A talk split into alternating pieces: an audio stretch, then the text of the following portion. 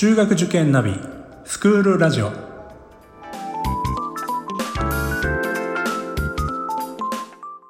スクールナビゲーターののびるです。この番組は中学受験を目指すご家庭に学校の先生からの生の声や受験に役立つ情報をお届けするラジオです。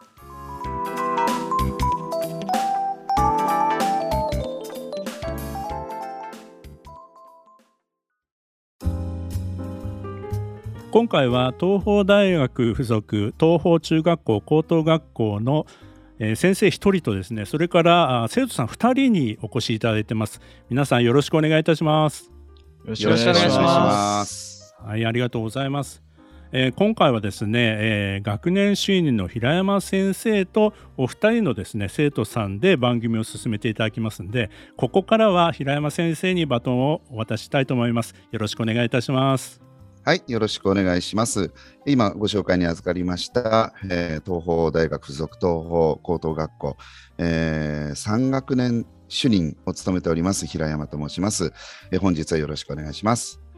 はい、それから、えー、本日は、えー、2人の、えー、高校3年生の男子生徒の方をですね、えー、呼びまして、えー、参加していただきます。えーまあ、1人目があ淵本圭介君です。えー、サッカー部に所属しておりまして、まあ、こちらがまあ理系代表みたいな形でしょうか。もう一方が、えー、松本大輔君です、まあ、野球部に所属しておりまして、えー、彼はあの文系、えー、のクラスに所属しています。えーまああの東邦大学附属東邦中学高等学校、まあ、いわゆる東邦中高とか東邦大東邦と言われているがけれども、あのー、まあ、そもそもですね、えー、まず最初に、あのー、え本校の遠隔をですね、まあ、簡単にちょっとお話しさせてもらってもよろしいでしょうかね。え本校はですね、大正14年、えにですね、東京の大森の地に、え女子のお医者様を育てる、えことに、まあ、情熱を持った創建者がですね、えー、建てました学校としてスタートしました。えー、大正14年ということは、まあ、約100年前の創建ということになっております。で、えー、戦前はですね、まあ、ばっちり女子教育を行っておりまして、女子の理数、それから女子の医学、えー、女子の理学の専門家たちを育てる教育機関、えー、でありました。で、まあ、その後ですね、太平洋戦争中はですね、学校も閉鎖されるといったそういったあの受難の時期を挟みますけれども、えー、太平洋戦争が終わった後、えー、男女共学の東邦大学として、えー、授業も再スタートすることになりました。えー、そしてその後ですね、えー、この創設者は、えー、中高の中学校、高等学校の創建について、えー、中等教育、まあ、つまり中高からの理数化一貫教育の夢を抱いておりまして、まあ、それを実現するためにですね、現在の千葉県習志野市に、まずは東邦高校を、えー、1952年に創建しました。まあ、1952年ということは、えー、今年創立70年を迎えたということになります。そういう歴史です。で、その約10年後にですね、えー、東邦中学校が産声を上げます。同じく習志野の地にですね、産声を上げました。えー、まあ、そのようにしてですね、男女共学の全日制普通科高校としての歩みが始まったわけです。まあ、しかし現在ですね、えー、東邦中高っていうと、まあ、いわゆる理系女、えー、理数系の女子の数が多い学校というなんかイメージがえー、広く一般にはあるんじゃないかなと思います。まあ、それは今、あのー、創建当時の話をしましたように、女子医学専門学校という、まあ、女子のお医者様を育てる学校からスタートしたといったそういう歴史からですね、えー、どうしても女子の理数系の学校というイメージっていうのはあると思います。まあ、そこでですね、今回はあえてそれを逆手にとって、えー、男子2人、えー、の生徒のお話を中心に東方中高を紹介していけたらというふうに思いますのでよろしくお願いします。はい、それではですね、えー、ちょっと僕の話長くなっちゃって申し訳ございません。えー、それでは続きまして、えー、じゃあ早速ですけれども、淵本圭介君と松本大輔君と、まあ、2人にですね、えー、ちょっと自己紹介を兼ねてですね、まず部活動の話をちょっと振ってみたいかなと思います。えー、2人は、えー、それぞれの部活ですね、いつ部活に入部したのか、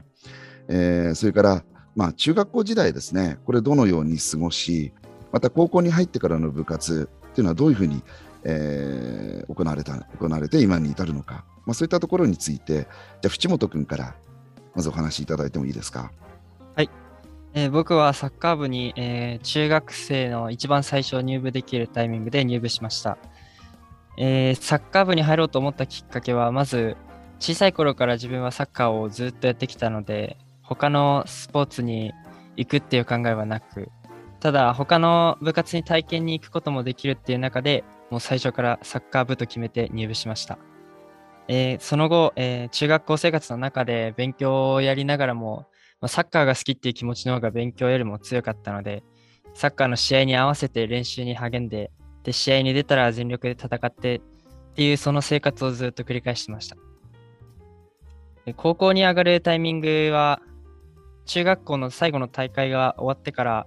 え、すぐにもう高校と合流できるということで、最初から、えー、中学校3年生の最後から高校の部活に混じってやっていたんですが、やはり最初は相手が高校生ということで、体の大きさであったりっていう差を感じながらも、まあ、その中で切磋琢磨して味方と頑張ることで、えー、今頑張れているのかなということを感じてます。はい、ありがとうございました。まあ、今、淵本君の話の中で、えーまあ、中高、えーまあ、連続でサッカー部に所属してきた。えー、でその中で、まあ、中学から高校への部活の接続が、まあ、本校だと、まあ、スムーズに、えー、行われるっていうようなそういう利点があるのかなっていう話もありましたし、えー、中学校は中学校で中3までで一つの、えー、部活を完結した後、えーまあ高校生になるとまたそこには先輩がいて、えー、強いチームがあってまた新しいその目標といったものがそういったものが生まれてきて頑張頑張ることができたのかなっていうようなことが、まあ、読み取れ、まあ、聞き取れたのかなと思いますがじゃあ続いてですね、えー、松本大輔君ですね、えー、じゃあ松本大輔君のその部活動の話をですねちょっと聞かせてください。はい、えー、僕は野球部に所属したのが中学校の淵本君と同じ中学校の最初で、で、一番初めに入部したんですけど、で、そこから、東方の野球部は、あの、初心者が多かったんで、そこから、あの、みんなで基礎を固めながら、あの、強くなって戦えるようにしていきました。で、えっ、ー、と、中学の終わった後、中3の最後の大会が終わった後は、ちょっと高校も、高校の野球も行けたんですけど、中3は野球はせずに過ごして、で、その後高校1年生から入ったんですけど、やっぱりあの、高校に入ると、えっ、ー、と、軟式から公式に変わるので、あの、そこの切り替えが難しかったり、あと中学ではシニアとかそういうレベルの高いあのチームから高校に入ってる人とかが他校にいるので、えーと、そこのレベルの高いチームと試合することもあって結構最初は苦戦しました。松本君ありがとうございました。えー、そうですね、まあ、あの東方中の野球部は初心者が多いということなんですが、小学校の時に野球やっていた生徒っていうのは、えー、そのまあ、どれぐらいの割合でいたんですか、えー、自分の学年は、えっと、中学の頃は6人いたんですけど、その中でも小学校やってたのが3人で半分でした。じゃあ、えっ、ー、と、まあ、半分の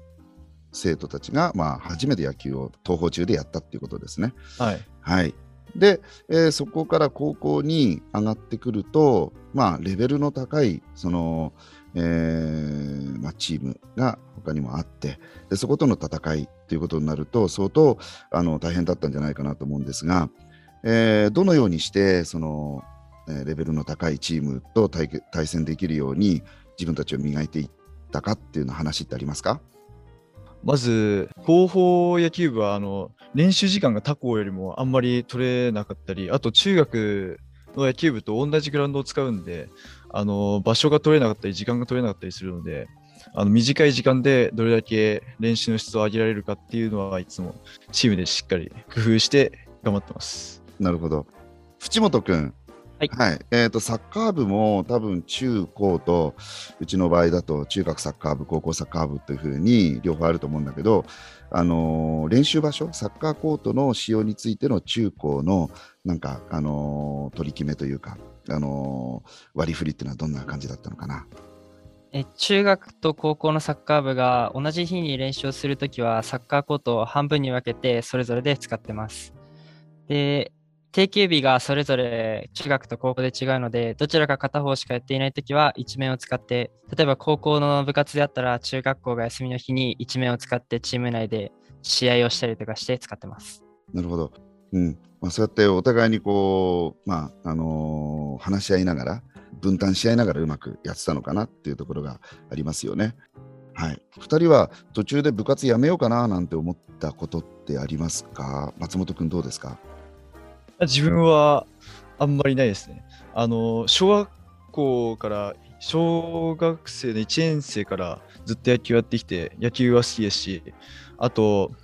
あの、中学辞めた後、多少はもう野球はいいんじゃないかなって思う時期もあったんですけど、やっぱり高校野球って憧れじゃないですか。あの、高校野球で勝ちたいなっていう気持ちがあって、あと、チームメイトにもそういう子がたくさんいたんで、高校にも入ろうかなって思って、今も続けてます。うん。なるほど。はい。えー淵本君どうですか？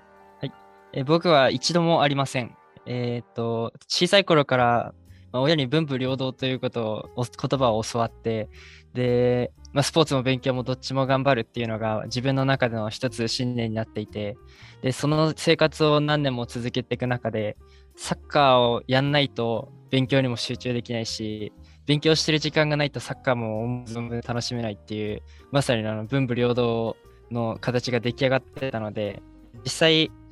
コロナ禍でサッカーができない期間っていうのは本当に勉強も全く手がつかずやはり自分にとってはサッカーも勉強もどっちも欠かせないものなんだなと思ってるので一回もやめようと思ったことはありません。うん、なるほどね。まあ、ここ2、3年はね、このコロナ禍ということで、あの部活が思うようにできなかった時もあったけど、まあ、それをこう逆手に取るというか、まあ、そこからやはり部活の大切さであるとか、えーそういったものも逆にあの認識することができて、それがまた学校生活を豊かにするあの、まあ、起爆剤にもなっていったっていうような感じなんでしょうね。はい。まあ、東宝はそういうことがまあできる学校でもあります。はい、ちょっとここでですね、あの部活の話をちょっと離れまして、あの学校での熱中したことっていうことで、部活以外でですね、何か熱中したことがあれば、えーちょっと話してもらえますかね。松本君、いかがですか？はい、えー自分は部活以外では、あの、学校の行事に積極的に参加して、で、参加するっていうのは、あの、えっと、クラスの中で、あの、上の立場、例えば音楽祭で言えば指揮者、文化祭で言えば文化祭責任者などを務めて、で、そこで、えっと、クラスを盛り上げていくことを頑張ってました。えっ、と、どんな行事があのあって、えーまあ、今どのようにあの関わってるかっていうのは分かったんですけれども、まあ、具体的にあの中学校でどんな行事があって、高校でどんな行事があってっていうようなところっていうのをお話ししてもらえるかな。中学校では毎年クラスごとで出し物をする文化祭があったりクラスごとで3組に分かれての体育祭があったりあのクラス対抗の音楽祭があったりなどその3つの行事が主な行事だと思います。なるほど。そうですね。あの文化祭、体育祭、音楽祭という、まあこれ、あの中学の三大行事ですよね。まあそれ以外にも、あの校外学習っていうのがね、中学校にありますけれども、各学年に、まあそれも生徒を中心に委員会を作ったりとかして、生徒中心に、あのいろいろなことを決めていくっていうようなこともありますよね。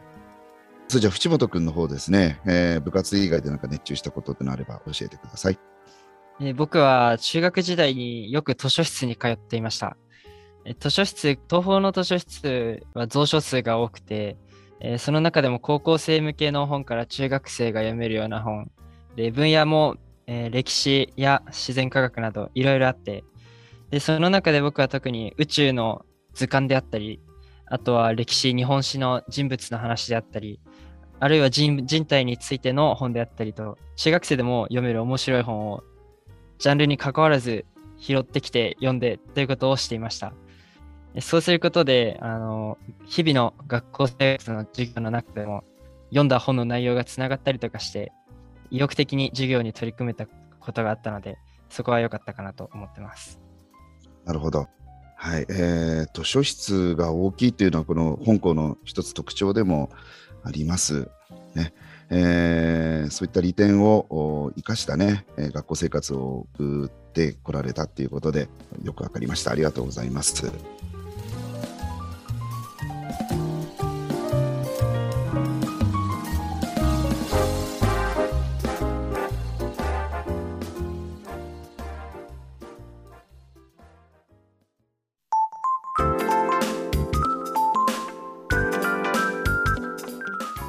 スクールラジオでは番組への感想、出演してほしい学校など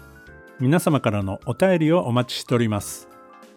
また受験に関する質問や相談にもお答えしていきますので概要欄の Google ホームからお気軽にお寄せください。